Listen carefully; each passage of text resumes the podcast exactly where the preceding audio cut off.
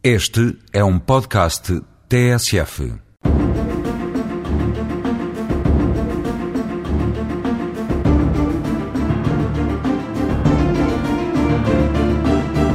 Negócios e crimes na internet. Na última crónica disse que era preciso que as famílias e os pais estivessem mais atentos ao uso da internet pelos seus filhos menores, e disse-o porque este excelente meio de comunicação também tem estado ao serviço de mentes criminosas que se têm servido da internet para a prática de crimes e de negócios ilícitos e duvidosos. Se toda a gente estiver mais atenta e der mais atenção, os riscos podem ser diminuídos e estas pessoas, que são agentes do mal, terão mais dificuldades em triunfar.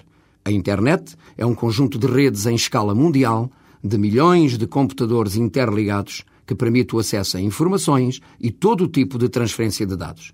É a principal das novas tecnologias de informação e comunicação.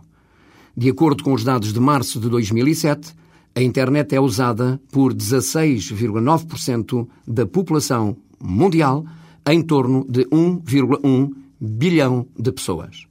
Infelizmente, este bem público, como tem alertado o Infarmed, tem servido para o negócio da venda de medicamentos que estão adulterados, adulteração, por exemplo, da substância ativa, e que, em vez de curarem, pode provocar a morte.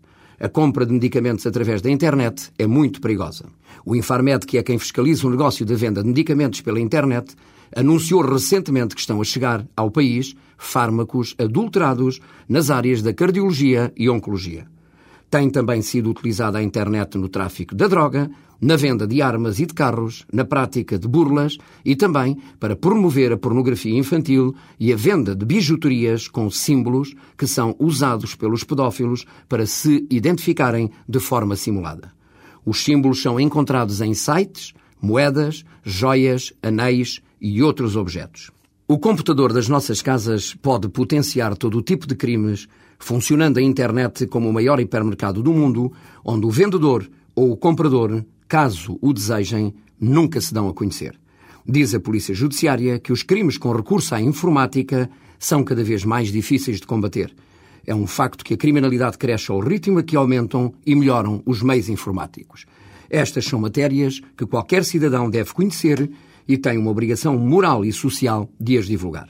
É com este propósito de serviço público, aproveitando esta relevante parceria com a TSF, que a Associação dos Juízes pela Cidadania, preocupada também com estes crimes, utiliza hoje este espaço para se associar à sua divulgação.